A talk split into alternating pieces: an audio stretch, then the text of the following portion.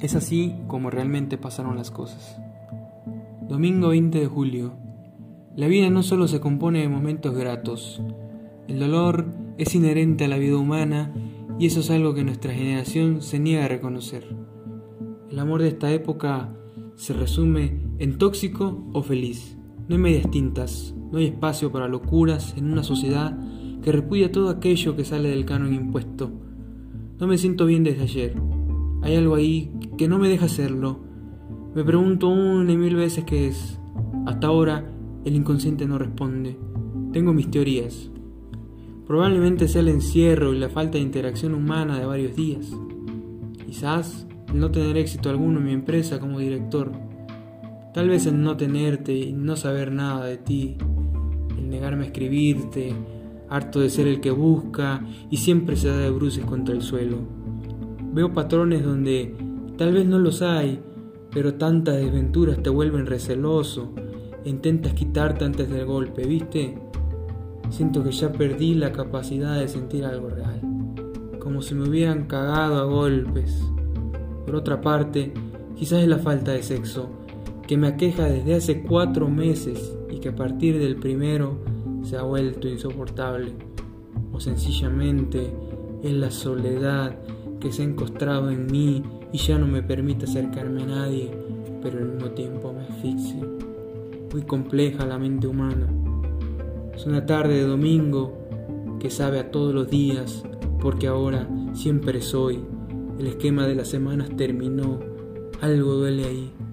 El recuerdo de una chica con la que salí y ahora tiene pareja, una botella de ron vacía, el dolor en la rodilla izquierda, mis 26, dirigir un equipo que nunca gana, saberme un mundano en cada una de mis facetas.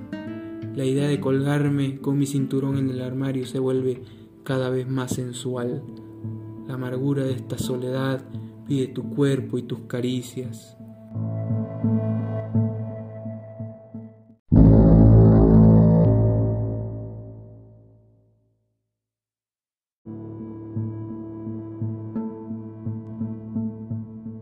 Jueves 25 de julio.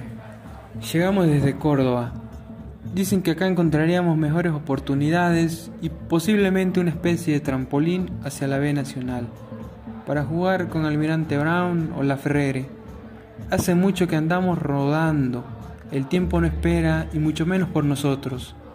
Renuncié a mis sueños desde hace mucho. El pibe recién, hace un par de noches que se quebró. Dice saber a ciencia cierta que también es boleta, que no irá jamás a la primera división y debería estar ya en inferiores, pasar a la reserva. Su única esperanza es la B Nacional.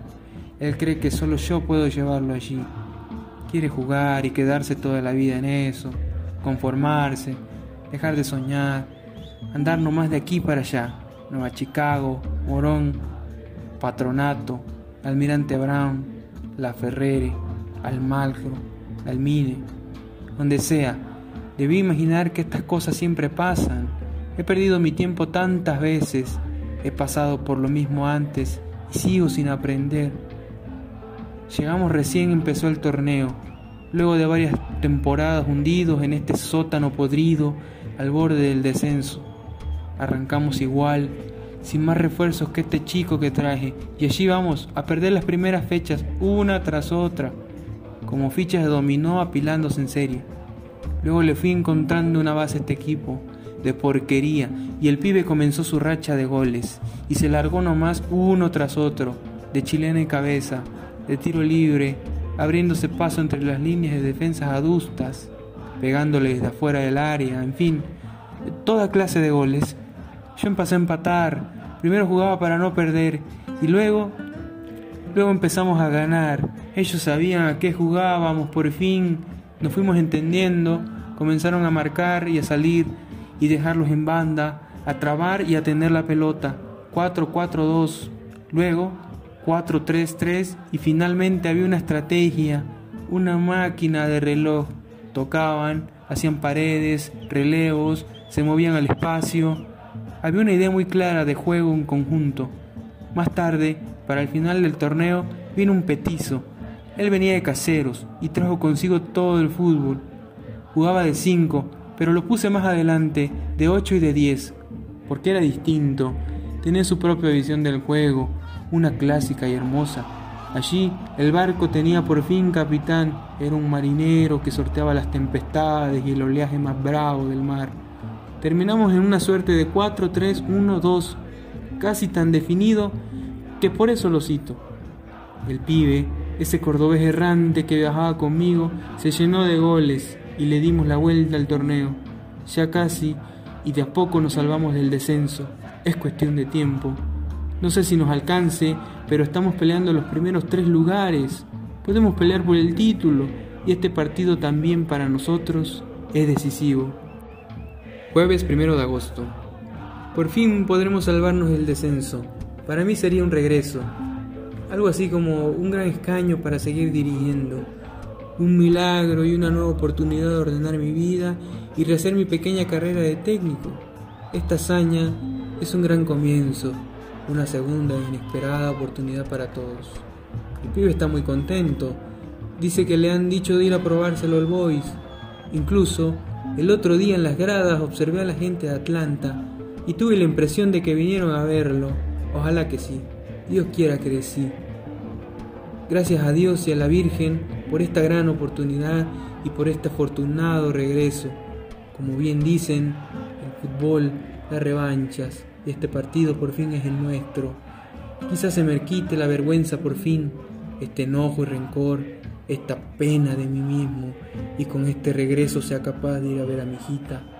Por fin poder hablarte, lo entiendas y puedas perdonarme. Jueves 8 de agosto. La cosa es así. Estamos a punto de ganar el torneo. Si el equipo de la Nova Seguros gana y nosotros empatamos, seremos campeones. Si ellos pierden y nosotros también, aún así seremos campeones. La única forma de asegurar el campeonato y este hermoso regreso es consiguiendo apenas un empate. Estamos a un punto de la gloria. Apenas y puedo creerlo. Ayer tuve un llamado de Almagro. Parece ser que les interesa platicar conmigo. Dicen que les parezco un buen técnico. Y si ganamos el torneo, ellos podrían hacernos una propuesta para sentarnos a negociar con la directiva. Mi currículum en cuanto a títulos es nulo, pero un campeonato por demás interesante como este puede ser el empujoncito necesario. El pibe irá conmigo, aunque él no les llama tanto la atención. En fin, Dios y la Virgen ya harán su camino. Por fin podré ver a mi hijita. Tal vez te alegre la noticia. Con un poco de suerte se vienen las dos conmigo al Gran Buenos Aires. Viernes 9 de agosto. Hoy recibí una llamada de la gente de Nueva Seguros.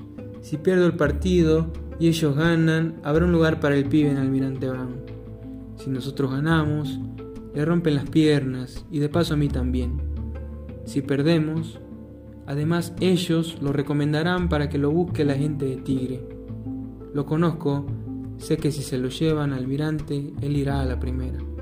Creo que es su única y su última oportunidad. Jueves 15 de agosto. Hoy, por increíble que parezca, perdimos el partido.